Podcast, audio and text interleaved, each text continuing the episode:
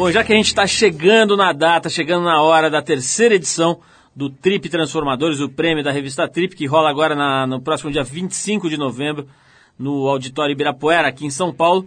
Hoje a gente dedica o programa especialmente para apresentar o trabalho de algumas pessoas que serão homenageadas na noite do dia 25 no Trip Transformadores. Se você está escutando esse programa depois do dia 25, não tem problema também, vale a pena conhecer o trabalho desses caras em qualquer tempo. Pessoas que se dedicam, dedicam boa parte das suas vidas em busca de um mundo mais justo, um pouco mais inteligente, um pouco mais equilibrado. Gente que se desprende dos interesses próprios e vai trabalhar para o todo. Só para relembrar, a ideia do prêmio é homenagear e dar projeção, da visibilidade para o trabalho dessas pessoas que, incrivelmente, aqui no Brasil são desconhecidas, grande parte, né? Algumas pessoas são super conhecidas, como é o caso do Caco Barcelos, mas a maioria é composta realmente por gente que não tem espaço na mídia, por incrível que isso possa parecer. Claro que também a gente quer dar espaço da, da, visibilidade, mas também promover a troca de experiências entre eles, né? entre os homenageados. É uma das coisas que a gente percebeu. Quando você bota esses caras juntos, rola realmente uma energia bem forte, energia criativa, é, eles se identificam imediatamente, é uma coisa bem bacana. Rola isso entre eles e rola isso com o público também. Bom, então hoje você vai poder conhecer um pouco mais sobre o trabalho e a vida de gente como o jornalista Caco Barcelos, a atleta Ana Moser, Ana Moser que foi capitã da seleção brasileira de vôlei, ganhou medalha olímpica e hoje está fazendo um trabalho muito legal nas escolas públicas. O autodidata responsável pela revolução digital na favela de Antares, lá perto de Angra, no Rio de Janeiro, o Dando de Souza. O sertanista Zé Carlos Meirelles, que é uma figura, o cara já tomou flechada de índio, já fez o diabo e cuida das, daquelas tribos realmente isoladas que ainda existem no Brasil. Da bailarina e coreógrafa, coreógrafa a Marika Gidali e do agitador cultural Cláudio Prado, que trabalhou com o ministro Gilberto Gil, fez muita coisa interessante também. São pessoas de origens bem diferentes que fazem coisas diferentes, trabalham em áreas diferentes, mas que são muito parecidas na medida em que têm o mesmo desejo de transformar e que fazem um movimento semelhante em direção a uma realidade um pouco mais justa, né, um pouco mais digna aí para o nosso país. Bom, como a gente faz todas as semanas, a gente abre o programa com música. A gente vai agora tocar uma banda australiana que, além de ser conhecida pelo som de boa qualidade, também é conhecida pelo seu lado ativista, pelas canções que procuram alertar, né, dar um alerta sobre vários assuntos, especialmente sustentabilidade e meio ambiente. Estamos falando dos caras do Midnight Oil, que fazem isso faz bastante tempo. A faixa que a gente escolheu aqui tem muito a ver com o programa de hoje. E a faixa Dream World. Depois do Midnight Oil, a gente vai saber um pouco mais sobre o trabalho e sobre a visão de mundo. Como é que o Caco Barcelos vê o mundo nesse momento. Ele está com 60 anos, aí não parece, o Caco já está bem experiente. Vamos lá, Dream World, e depois a gente volta com Caco Barcelos.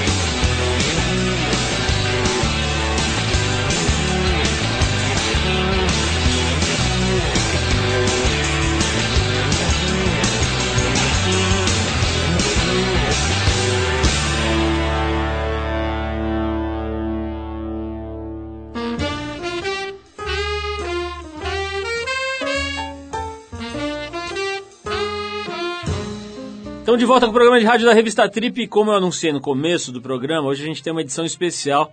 A gente está chegando na hora do Prêmio Trip Transformadores, terceira edição. E hoje a gente vai dedicar o programa a conhecer um pouco mais sobre o trabalho de alguns dos homenageados do prêmio de 2009. Bom, sempre lembrando que se quiser saber mais detalhes, entender melhor o prêmio, é só ir lá no trip.com.br barra transformadores ou na, na homepage mesmo da Trip tem lá uma, uma chamada para o Prêmio Transformadores. Você clica e vai ver tudo sobre o prêmio. Bom, para começar esse tour pelos homenageados aqui do prêmio, a gente fica agora com o papo que a gente travou aqui com o jornalista Caco Barcelos. Através do seu trabalho há mais de 40 anos, usando o jornalismo para alertar a sociedade sobre os problemas principais da gente, né? E sobre as grandes mazelas, né? os grandes problemas, os grandes erros, as grandes complicações do tecido social, o Caco acabou ganhando uma notoriedade e conseguiu dar para o papel do jornalista uma relevância que poucas vezes a gente vê nessa profissão. No trecho que você confere agora, o Caco fala um pouquinho, abre o jogo, fala um pouquinho sobre o método de trabalho dele, tanto para montar as matérias de TV, quanto para escrever os livros, né? Já escreveu alguns livros. E conta para nós qual é a maior preocupação aqui no Brasil e quais as expectativas dele para o futuro do país, para o futuro da humanidade. Vamos ouvir então Caco Barcelos.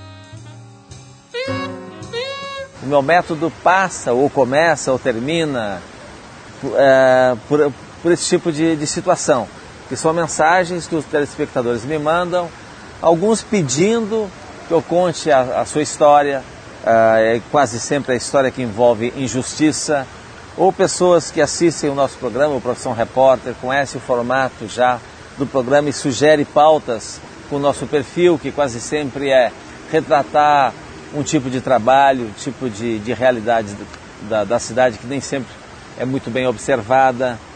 É uma sequência de coisas. Bom, e também convites para palestras, para participação em eventos, sobretudo eventos que envolvam defesa de direitos humanos, tentativa de busca de solução para questões da violência, também da injustiça. É uma série de, de, de mensagens que faz com que eu entre em contato, estabeleça ali já um começo de, de relação e às vezes essa relação se aprofunda quando eu saio para a rua e vou atrás dessas histórias.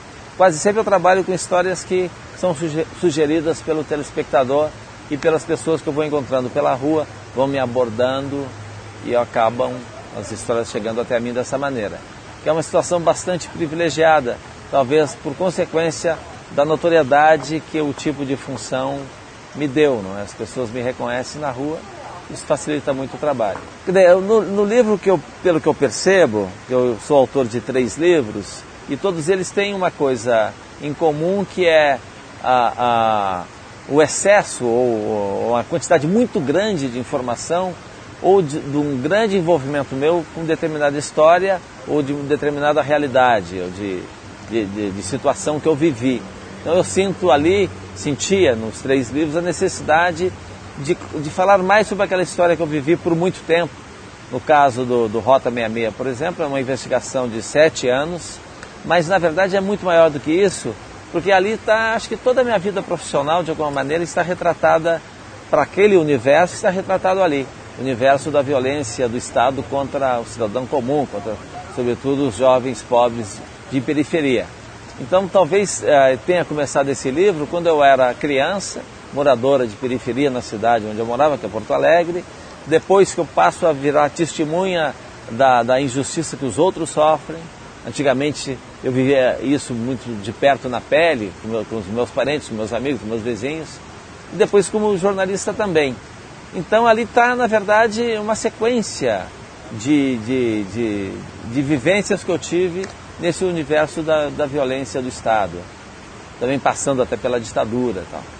No caso do, do outro livro, do, do Rota do, do Abusado, eu vivi muito ao longo do meu trabalho, já são 35 anos de experiência, em, em favela e faz parte do, do meu cotidiano de, de, trabalho frequentar essas comunidades mais desassistidas, né, onde moram as pessoas não endinheiradas, não só favelas, mas também é, melhor, não só morros do Rio de Janeiro, mas favelas das grandes cidades brasileiras. Também é um longo, uma longa jornada de trabalho cotidiano nessas comunidades. Então, acho que num livro você tem a oportunidade de jogar para fora né, essa experiência toda. E o outro livro é sobre uma guerra, aí de uma vivência muito intensa, numa situação de muito risco, muita aventura por conta de ser uma guerra. Também ali não é uma vivência muito longa, é do período da guerra, mas é muito intensa. Eu percebi também que na grande imprensa, ou na cobertura da imprensa, tudo aquilo que eu tinha vivido não estava retratado na imprensa, então me dei conta, ó, tenho aqui uma história para contar que talvez seja é, objeto de curiosidade de muita gente, né, de, de potenciais leitores. Por isso escrevi esse livro também. Mas me preocupa? É. Ah, ainda é, eu acho que o, o desrespeito com o valor do trabalho no Brasil. Isso, essencialmente isso. daí deriva um monte, monte. Bom, a desigualdade social deriva disso, né? De, claro que são vários componentes que explicam essa questão que é tão grande, tão profunda, tão complexa. Mas que você me pediu uma prioridade que eu acho que sobre a minha ótica é essa: o desrespeito com o valor do trabalho. Então, a oferta de trabalho, parece que até hoje mais do que no passado, porém ainda ele está sendo valorizado de maneira indigna, me parece. Então há um contingente muito grande de jovens que não tem emprego porque não há oferta de trabalho, mas também há um grande contingente daqueles que não querem o emprego que é oferecido, porque eles sabem qual é a trajetória do seu pai trabalhador, sobretudo eu falo daqueles que são filhos de famílias de baixa renda. Meu pai trabalha há 50 anos e que me deu de, de vida, pela via do salário dele, essa vida miserável de favela, com esgoto a céu aberto, com barraco cheio de goteira, com brutalidade policial na minha porta, que ninguém nos ouve, a, a cidadania não chega aqui. E meu pai não tem, não tem condições de trazer dignidade para o nosso bairro. Nosso bairro é uma grande favela formada por trabalhadores né, do mercado formal que é indigno na resposta né, ao trabalho que recebe dessas pessoas. Então eles preferem, muitos deles preferem, prestar serviço para o tráfico, onde a remuneração é maior, ou pelo menos não é tão indigna quanto a que vem do mercado formal. Fazer prognóstico do futuro, eu tenho sim, claro, esperança e expectativas. Eu sou muito otimista, eu acho que as novas gerações, por serem mais bem informadas do que éramos, eu acho que ela será mais crítica. Espero que seja mais crítica. E a crítica seja mais é, contundente, que sejam mais politizados. Né? Embora eu acho que o Brasil seja um país muito politizado, mesmo que seja pela via da omissão, pela via do silêncio, às vezes o silêncio é muito radical, né? A omissão é muito radical também. Pode ser interpretada como estou concordando com esse absurdo, não estou fazendo nada para evitar que o absurdo aconteça, que a injustiça aconteça, é uma forma de. É um ato político também, né? Você conviver sem se indignar com uma brutal injustiça. Não deixa de ser um ato político. Mas a minha expectativa é que o ato político seja a, na, a, a favor de, uma, de um Estado mais justo, né? de um país mais, mais igualitário, menos desigual. Bom, a gente vai ouvir esse papo aqui com o jornalista Caco Barcelos, que é um dos homenageados do Prêmio Trip Transformadores. Daqui a pouquinho é a vez de você conhecer mais sobre o trabalho da ex-jogadora de vôlei e medalhista olímpica Ana Moser. Antes a gente fica com mais uma música que a gente escolheu a dedo aqui para esse programa que remete diretamente ao Prêmio Trip Transformadores que acontece agora no dia 25. Vamos de Sting, que faz show, aliás, esse fim de semana aqui em São Paulo. A faixa é da sua época de Police aquela Every Little Thing She Does Is Magic. Isso aqui é anos 80, né? Depois do Police tem Anna Moser para você conhecer melhor.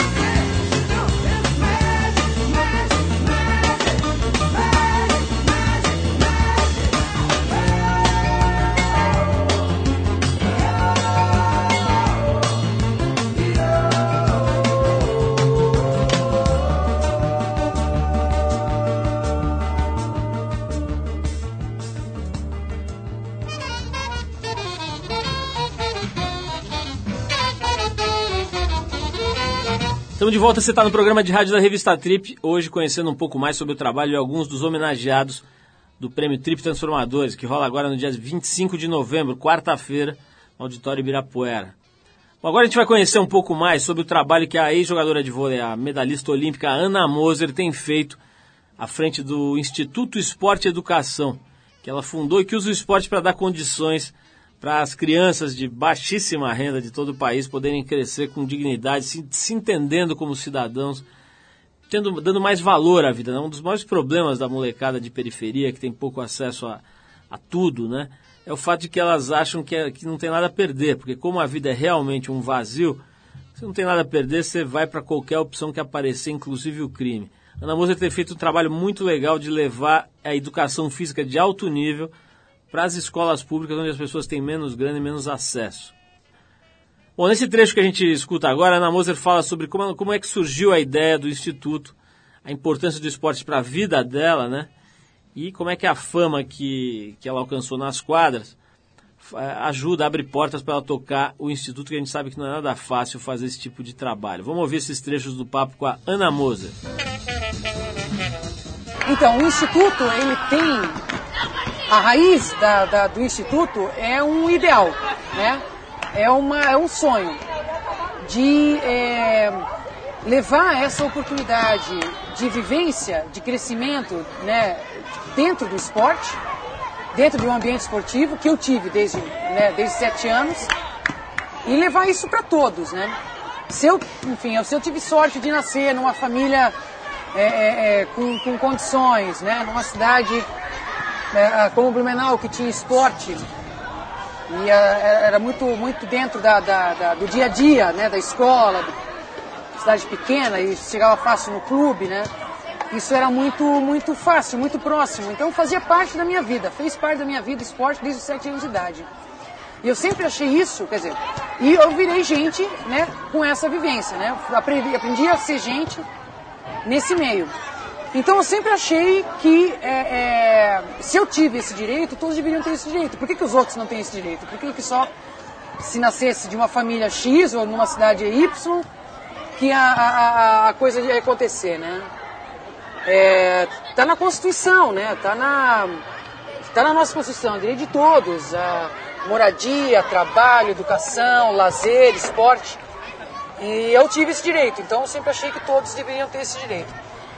É, isso sempre foi uma coisa da minha cabeça, né? Sempre foi uma coisa que, que, que, que martelava na minha cabeça. E eu, com o esporte, eu viajei o mundo, conheci outras culturas, conheci uh, a maneira de outros países lidar com o esporte. É muito diferente do Brasil, né? O Brasil, ele, o, que, o que tem de esporte no Brasil é, é acaso, né? É, é, é sorte, né? Algumas ilhas de excelência, né? Tirando o futebol, que todo mundo joga, porque faz tão parte da cultura brasileira como sei lá o que, como acho que não tem nada que faz tão parte da cultura brasileira do que do que o futebol. Mas é, é, se não, enfim, se não for moleque e, e, que goste, né, ficou por isso. Então a, a, isso sempre ficou na minha cabeça. E quando estava parando de jogar, um, um, dois anos antes de parar de jogar, eu já já tratava junto com um grupo de pessoas, de profissionais do esporte, da educação, essa ideia, né, de transformar essa ideia num projeto. Virou um projeto em 2008, a gente levou essa ideia de, de uma metodologia de esporte para todos, uh, como uh, fazer com que crianças a partir de pequenas, 6, 7 anos, pudesse aprender o voleibol, que é um esporte difícil, e gostar dele. Né? E levar esse hábito para a vida. Essa era a ideia. Então a gente começou em 98 com isso. Em 99, final de 99 eu parei de jogar. Esse projeto eu pus embaixo do braço e saí né, apresentando, trocando, fazendo uma clínica aqui, outra clínica ali, apresentando para prefeituras, apresentando para escolas, né? Na época eu fazia, carregava muita pira olímpica em Olimpíada escolar para, mostrar a ideia, fazer o H e tal. E aí em 2000 é, apareceu um financiamento, um financiador, né, uma empresa, a Unilever, e aí, quer dizer, financiou essa ideia, né? E aí a gente criou a inscrição.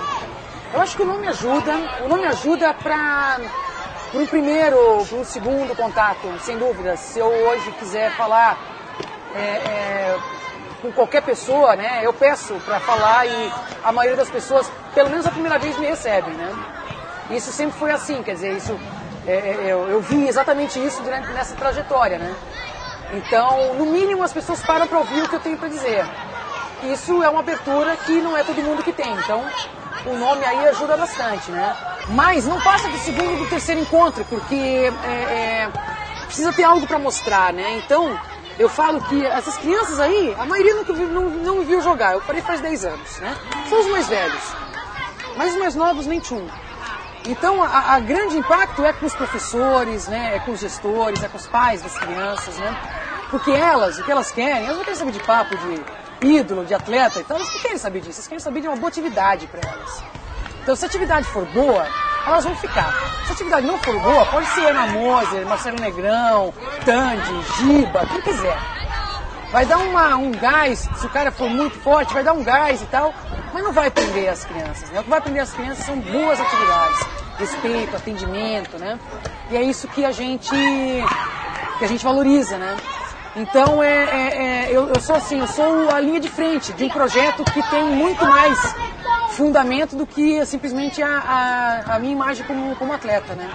O que é muito legal, porque eu acho que é assim que as coisas devem ser, né? Bom, a gente ouviu a Ana Moser, uma das homenageadas do Prêmio Trip Transformadores 2009. Daqui a pouquinho a gente volta com mais gente boa, contando o que pensa mas a gente vai tocar mais uma música. Você fica agora com um dos maiores soulmen do, do Brasil.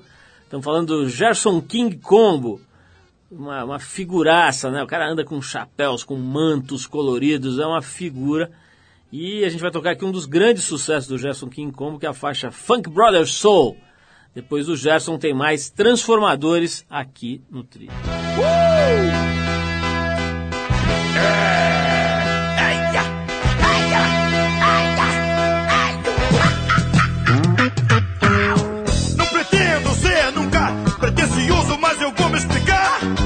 uma forma foi feito com carinho e com jeito que não sei onde foi parar. Se um dia fui rei, se reinei, não sei, só sei que é a pura verdade nasceu pra rei, nunca pra ninguém. E a perde a majestade. Eu vou lhe mostrar como se dança o funky Brotherson. Uh! Funky Brotherson. É. A funk Brotherson.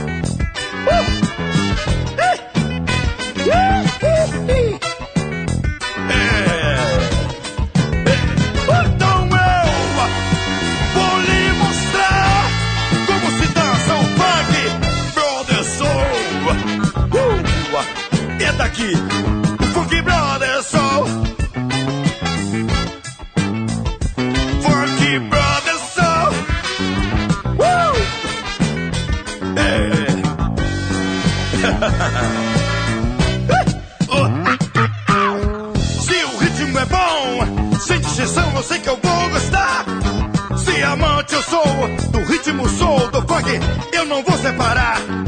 Se você curte o som e acha que é bom, talvez eu possa gostar. Não me conheça o som, pois se ele for bom com ele,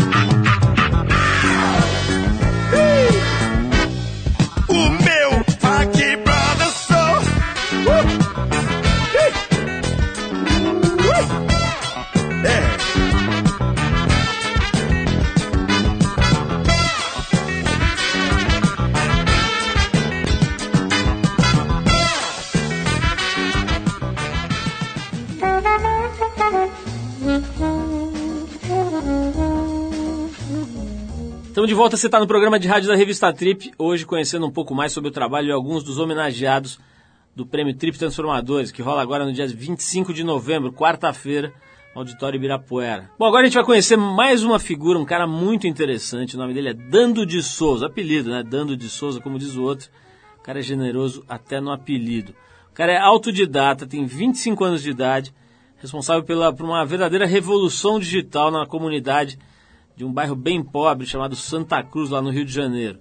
Através do trabalho dele, o Dano conseguiu montar na favela uma infraestrutura de sinal de internet similar à dos bairros mais ricos. E agora a internet tem ajudado os moradores da, da comunidade de Antares a terminarem seus estudos, a terem acesso à cultura. Tem uns casos incríveis. Tem um ex-porteiro que virou dono de lan house. Tem uma mulher que fazia artesanato e não conseguia vender, começou a vender pelos sites de vendas na internet, começou a exportar. Cara está usando a internet e o computador para mexer de verdade com a vida das pessoas que vivem nessa comunidade chamada Antares, no bairro de Santa Cruz, é perto de Angra dos Reis, ali perto do daquele desfile de iates, mulheres e joias, tem lá uma comunidade bem carente que está se reinventando. Nesse trecho do papo aqui com o Dando, ele dá a visão dele sobre cultura digital e sobre o papel de transformador. Vamos ouvir. A, a cultura digital é, para mim, é produzir a, a, a peça de teatro local e colocar na rede para todo mundo ver. Né? Produzir o futebol, produzir o evento, produzir a ideia, cantar um som e botar para todo mundo ver, para todo mundo falar assim, pô, eu não pude estar lá, mas eu tô vendo daqui de São Paulo, do Rio Grande do Sul, do Maranhão, do Japão, do Iapoca ao Chuí, e o cara fala assim, pô, eu quero ir ao Brasil porque eu vi o Gessé, o Ronaldo na televisão, ouvi na internet, ouvi no YouTube, ouvi no blog, ouvi no Facebook, ouvi no Twitter, ouvi no Orkut, ouvi no MSN e quero lá conhecer. Produzir isso tudo. Antigamente tinha que pedir para uma pessoa que tivesse conhecimento para levar isso tudo. Então a gente pode produzir toda essa cultura e jogar na rede para todo mundo ver. Essa é a minha cultura digital, essa é a cultura que a gente compartilha junto com a galera toda. A gente, a gente nós não vamos resolver, né? Mas se começar a nascer outros grupos, outras galeras, outros lugares, outras etnias, e juntar e vir somando, e aí cria aquela questão, né? A, a gota d'água não vai apagar o fogo, mas quem sabe com uma cachoeira não apaga. Então a gente cria assim, não vai resolver? Não vai resolver, mas estamos fazendo nossa parte. Essa galera, é, é, não só eu, como, como o Gessé, como o Gilson, como o Fungá, que assim, a gente, eu junto com esses caras, a gente já era transformador e, e não sabia, né? Então hoje eu considero um transformador é, e aceito, aceito transformar e continuar transformando, né? É, é, é, isso que eu que eu aprendi e hoje eu encontrei realmente o meu, meu verdadeiro rumo, né? Então eu me considero um transformador sim. A gente, é, a gente tem coisas que, que, que foi até onde que eu fungar e o desenhou a questão do DNA, cara e tem como o, o, o Gessé é um ótimo articulador, o Ronaldo é um ótimo articulador, o Gilson. Então isso está no DNA da gente que não nasceu em alguns outros DNAs, que a gente pode passar isso E tem cara que nasce com dom, tem cara que é esforçado e tem cara que consegue desenvolver, né? A gente vemos com esse dom e tem, gente esforçada, entendeu? E a gente esforçada faz, faz coisas. Então, transformar, transformando e continuar por aí levando essa parada, é, é isso que eu vou carregar comigo. Tá aí a gente ouviu o Dando de Souza, um dos homenageados do Prêmio Trip Transformadores 2009. Bom, assim como o Dando, tem um outro homenageado do prêmio, que é o sertanista José Carlos Meirelles, que está há 40 anos chamando a atenção do governo para a situação indígena nos confins da Amazônia, aquelas quebradas que ninguém chega.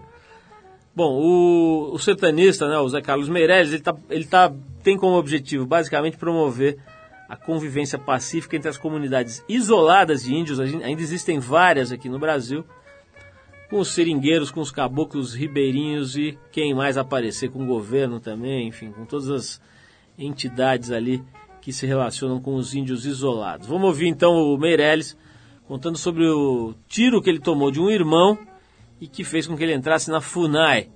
E sobre a flechada que ele tomou de um índio, que se não me engano foi no rosto. E uma, uma história que explica muito sobre a visão que os povos indígenas isolados têm do tal do homem branco. Vamos ouvir então José Carlos Meirelles. Doeu mais a flechada. Doeu foi a flechada. Tiro não dói. Na hora não. O tiro foi um irmão meu, quando antes de entrar na FUNAI. Esse tiro mudou minha vida, né? É, foi o tiro mais bem dado que, já, que eu já vi, foi esse. Eu sempre agradeço meu irmão por isso. Porque eu fazia engenharia, era novo e tal. Naquele tempo, bom aluno ou ia ser engenheiro, médico, advogado, não era? Eu sempre fui bom aluno, entrei na, vai ser engenheiro, vai ser engenheiro, sim senhor, mamãe, sim senhor, papai e tal. Entrei na faculdade com 17, fiz 18, enfim. Aí no terceiro ano aconteceu esse acidente, né? Que a gente sempre gostava de ir pro mato, caçar essas coisas, nas férias. Passei dois meses no hospital sem ninguém me encher o saco, pensando na vida, que diacho eu tô fazendo aqui, ó. Escapei do tiro, da engenharia, né? E depois fui para São Paulo ganhar uma graninha, um dinheiro. Fiz um concurso da FUNAI, 70, Esse tiro é bem. deu uma, uma guinada da minha vida. Flechada em si não tem muito o que falar. Tem o, que a gente, é, o importante é o porquê, né? O porquê que aconteceu isso. É que lá nessa área existem vários rios que saem da área desses índios. A gente estava controlando, só não estava controlando dois rios. Ou seja, tinha um rio que vinha da terra dos isolados que entrava todo mundo para caçar, para tirar madeira, essas coisas. E numa dessas entradas, um pessoal de uma cidade mais próxima topou lá com os índios e mataram lá uns, uns índios. Né? Como lá é, esses índios eles conhecem os brancos do entorno, quem são? Pouca gente, né? Então eles acham que a gente é como eles, todo mundo é parente. Ele vê um branco, ó, pá. ele me viu, um, um, 20 dias depois de acontecer essas mortes, eu peguei essa flechada. Dizer, os índios passaram lá, me olharam. Ah, lá está o parente do cara que matou meu primo, meu irmão, sei lá quem. Está entendendo? É, é, isso. Então, normalmente, quando esses povos isolados ficam agressivos, eles estão fazendo, estão se defendendo, vingando alguma coisa. Como eles não têm delegacia mais próxima para dar queixa, a queixa é uma flechada. A flechada entrou aqui, ó. Tá vendo uma marca que tem bem aqui? Não tem nada tem na cabeça, tem lá suas vantagens, né?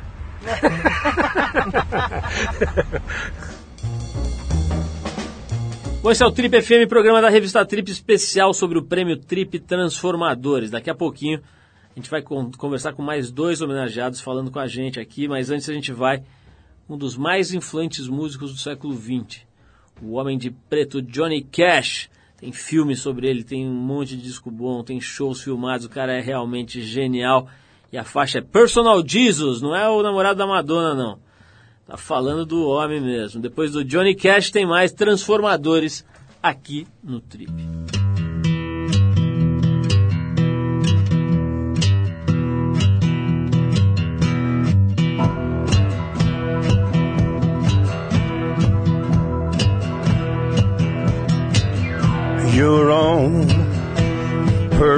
Personal Jesus.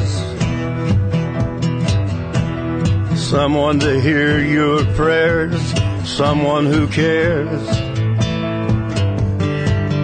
Your own personal Jesus. Someone to hear your prayers, someone who's there.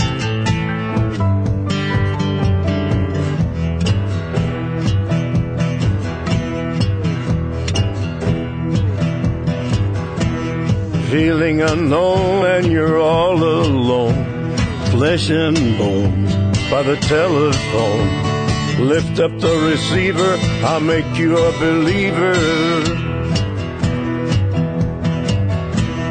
Take second best, put me to the test. Things on your chest, you need to confess. I will deliver, you know I'm a forgiver.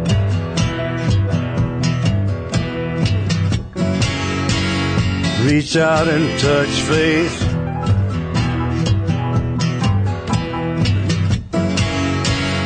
Reach out and touch faith. Your own personal Jesus. Someone to hear your prayers. Someone who cares. Your own personal Jesus. Someone to hear your prayers, someone to care.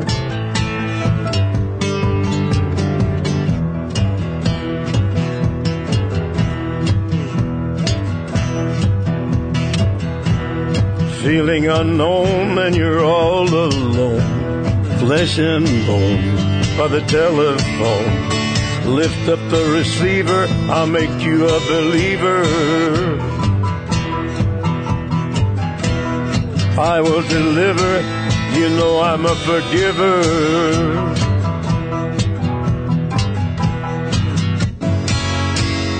Reach out and touch faith.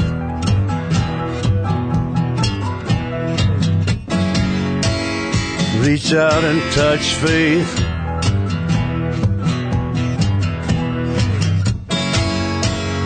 Reach out and touch faith.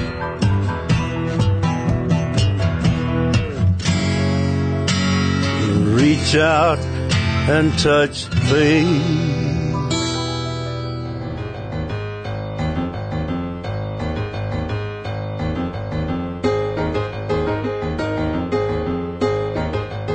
Estamos de volta com o programa de rádio da revista Trip hoje com um especial sobre os homenageados do Prêmio Trip Transformadores 2009. Agora você vai saber um pouco mais sobre a vida e a história da bailarina e coreógrafa Marika Gidali. O Marika, através do seu projeto chamado Joaninha, leva a dança e várias outras formas de arte para as pessoas que normalmente não teriam acesso a nada. Nessa parte da entrevista, a Marika conta como é que surgiu a vontade de levar a dança para as pessoas de baixíssima renda e como é que apareceu a ideia de andar pelo Brasil todo com esse projeto, fazendo a turma dançar de verdade. Vamos ouvir.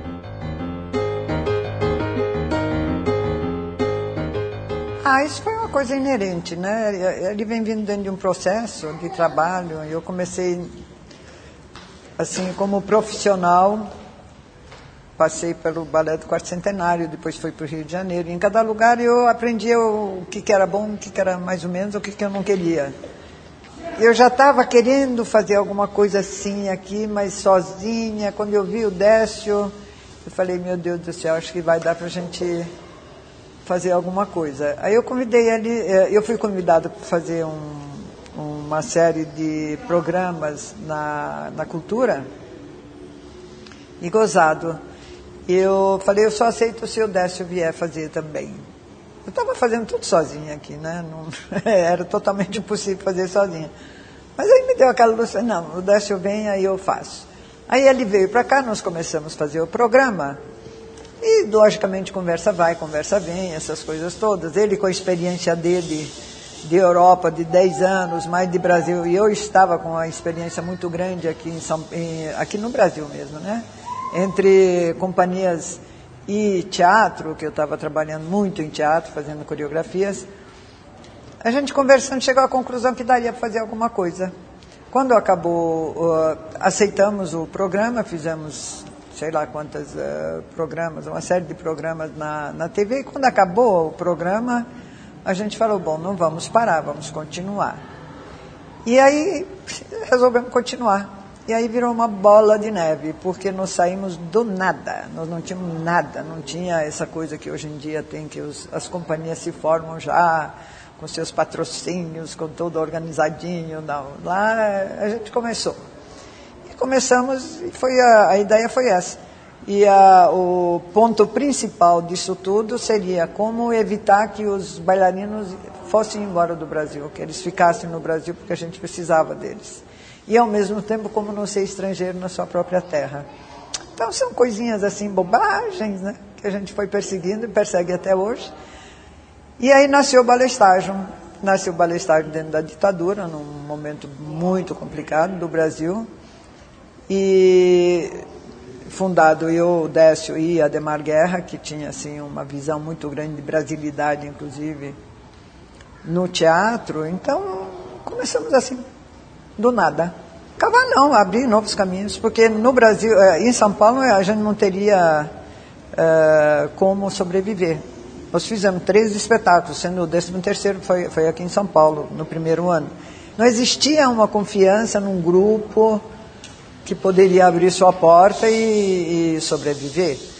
E aí, até muito gozado foi porque a gente encontrou com Paulo Atran, quem deu a, o caminho da pedra, vamos dizer, foi ele para a gente. Por que, que vocês não viajam?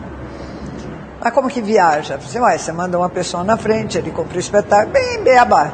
Ele, ele vende o espetáculo e vocês vão e realizam o espetáculo. Só que é diferente teatro de dança, né? Mas de qualquer forma a gente partiu para essa. E aí começamos a trabalhar essa coisa de comunicação. Como que a gente vai comunicar a dança que a gente quer passar para norte e nordeste. Eu sempre falo norte e nordeste porque é onde a gente andou bem mais do que nos outros lugares. Não que a gente não tenha andado no sul, no centro, tal. Mas no, o nordeste ele dá assim uma uma inspiração, é uma riqueza muito grande e a gente se inspira demais naquilo. Então a gente começou a ver aquilo lá e começou a carafunchar e sem perceber já estava imbuído naquela coisa de brasilidade. E aí foi indo quanto mais a gente fazia, mais a gente se aprofundava. E hoje em dia é, a gente acha, bom, por que, que eu tenho que falar em inglês se eu posso falar em português bem mais ricamente e tal? E a gente resolveu dançar em português. Bom, essa foi a Marika Gidali, uma das homenageadas do Prêmio Trip Transformadores. São 13 pessoas é, homenageadas agora em 2009. E fechando essa série sobre os, os, os homenageados do prêmio, você conhece agora um pouco mais sobre o agitador cultural Cláudio Prado. O Cláudio que produziu shows de importantíssimas bandas brasileiras nas décadas, nas décadas de 70 e 80, atualmente estuda caminhos para que a tecnologia digital possa mexer de verdade com a vida das pessoas para melhor, promover as manifestações culturais, especialmente de todo o país, fazer, fazer com que elas cheguem para mais gente. Nesse trecho que a gente separou para você, o Cláudio comenta exatamente como é que a tecnologia, principalmente a internet, pode promover a cultura e comenta também sobre o medo natural que a criação de uma nova plataforma de tecnologia como a internet gera em relação à sobrevivência dos meios mais antigos. Né? Todo mundo fala, ah, vai acabar isso, vai acabar aquilo. Vamos ouvir então, direto do Cláudio Prado. Eu, eu, é, eu, deixa eu só falar, falar disso um pouco. A, a, as bandas saindo da garagem é coisa de 1900, da década de 60. Nós estamos falando de uma coisa que eu, que eu vivi, que eu participei muito disso. A garagem era o único lugar que a turma podia tocar. Quem tinha alguém que tinha garagem, que ia lá, botava e, e começava a tocar música na garagem. Isso era, foi assim que, que, que a contracultura se armou e se montou. Eu hoje acho o seguinte, não existe mais isso, na verdade, porque é, é, é, na garagem, alguns conseguiam gravar alguma coisa. Hoje em dia o estúdio está na mão de todo mundo, todo mundo consegue gravar. Uma câmera na mão, uma câmera na mão, um, um, uma ideia na cabeça de uma câmera na mão era um delírio dos anos 60, uma realidade de hoje. Hoje é muito mais louco, muito mais interessante. do que os anos 60. Essa molecada ficava falando, ah, você viveu numa época legal. Eu falei, pô, época legal, caralho, tinha repressão pra Dedéu, tudo era difícil, não tinha nada, era, era, era, era, era suado, era batalhado. Claro que a repressão estimulou muita gente a, fazer, a, a reagir. Agora, não, vamos agora estimular a repressão por causa disso? Não, a repressão foi uma bosta, era ruim para Dedéu. E, e, e hoje, o, o, todos os sonhos dos anos 60 estão se materializando hoje como possibilidade real. A internet é um elemento essencial para isso. Na música, então, hoje você tem acessos das minorias. Quem toca uma viola muito estranha no sul do Maranhão, que publica isso na internet, vai ter gente no mundo inteiro querendo ver, interessado nisso. No Japão, um monte, sempre tem um japonês interessado em qualquer coisa pode acessar as coisas de descobrir aquilo que ele quer, ou seja, a circulação das coisas minoritárias, as minorias, as coisas que o sistema que o sistema analógico não consegue distribuir, a internet distribui. Então você tem tudo, é, é, é, é profundamente rico para o mundo da música que a merda toda esteja disponibilizada também.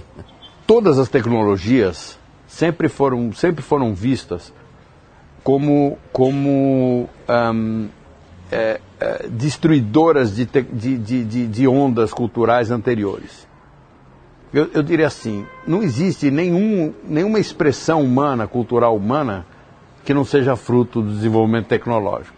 Esse seria, por exemplo, o exemplo que eu dou sempre é isso. O papel e o lápis são desenvolvimentos tecnológicos extremamente sofisticados você não vai dizer hoje que o papel e o lápis fudeu com o desenho. Seria ridículo dizer isso, mas no entanto haverá quem tenha dito isso ou pensado isso. Pô, agora todo mundo vai desenhar, vai ficar fácil, todo mundo vai poder fazer, vai, só vai ter merda. Desenho bom era na caverna, batalhar tinta, fazer tinta, pintar a parede das cavernas. Isso que era a real expressão do desenho, não sei o quê. Agora não, agora qualquer um pega um papel, compra um papel ali na esquina, pega um lápis, a cor é fácil, você não tem que fazer mais a tinta, a tinta já vem feita. Fudeu a música, fudeu, desculpa, o desenho, a pintura, fudeu tudo, porque está tudo muito fácil. Isso não, não, não, é sempre, haverá quem diga isso da tecnologia que vem. Na né? televisão, acabou com o cinema, etc, etc e tal. Essas coisas todas são, são geralmente muito burras. Quem reclama contra as tecnologias são reacionários, geralmente que gostam dos modelos de negócio, que, vi, que viveram, que seguraram a onda até então. E essa, essa estrutura toda do, do do novo, de todas as coisas que vem, que vem agregando possibilidades tecnológicas, sempre, muitas vezes foram vistas como, como, como, como destruidoras da qualidade. Isso é clássico, assim. É, é, hoje existe um monte de gente gravando e publicando na internet música sem qualidade. Porque o cara grava, então, qualquer moleque sobe uma coisa lá. Mas isso é extremamente interessante.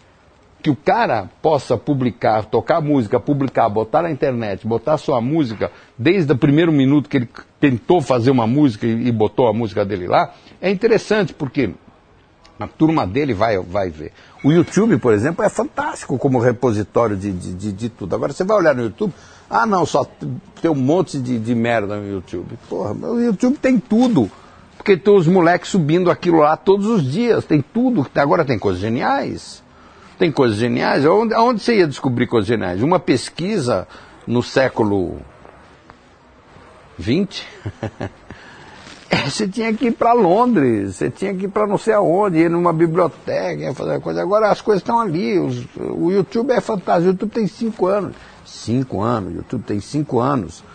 A outra Olimpíada anteriormente a essa não tinha YouTube é, é um negócio extraordinário, a, a velocidade e, o, e, o, e, e com, a, com a qual as coisas desembocam, são publicadas, desembocam nas possibilidades de todo mundo acessar. Agora, isso tem seus prós, é para o bem e para o mal, como tudo na vida. Como tudo na vida.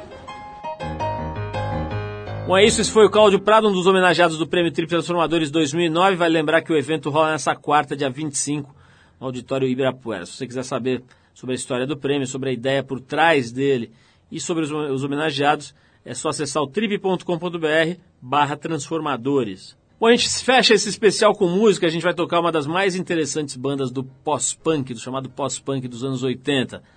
The Phillies. Vamos lá, The Phillies e Original Love.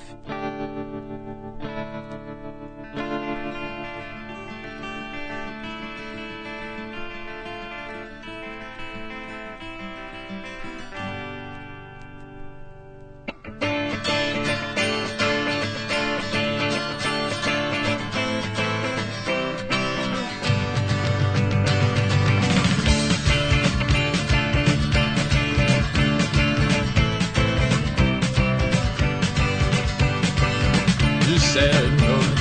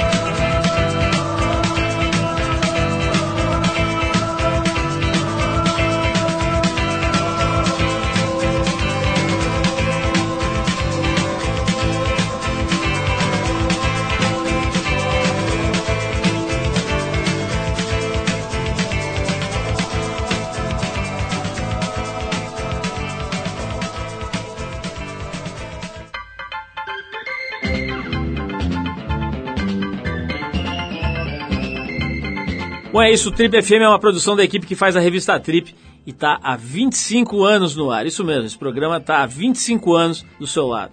A apresentação é de Paulo Lima, participação excepcional e esporádica de Arthur Veríssimo, produção e edição de Alexandre Potashev. Para falar com a gente, você pode escrever para radio@trip.com.br ou então pode adicionar a gente no Twitter. A gente está lá no Revista Underline Trip. Por ali, além de escrever para a gente, você pode ficar sabendo antes quem será o convidado da semana? E pode, claro, mandar perguntas, críticas, elogios, sugerir músicas, dá para fazer bastante coisa, interagir com a gente via e-mail e agora via Twitter também. Para quem perdeu o programa, quer ouvir de novo, quer ouvir numa hora especial, ou mesmo quer conhecer melhor nosso trabalho, vai lá no trip.com.br, você vai ver tudo, inclusive dezenas, centenas de gravações desse nosso programa que completa 25 anos agora e que estão lá disponíveis para você ouvir no seu computador, no seu tocador de MP3, a hora que quiser, do jeito que quiser. Na semana que vem a gente volta nesse mesmo horário com mais um Trip FM. Um abração, paz, saúde e a gente se vê.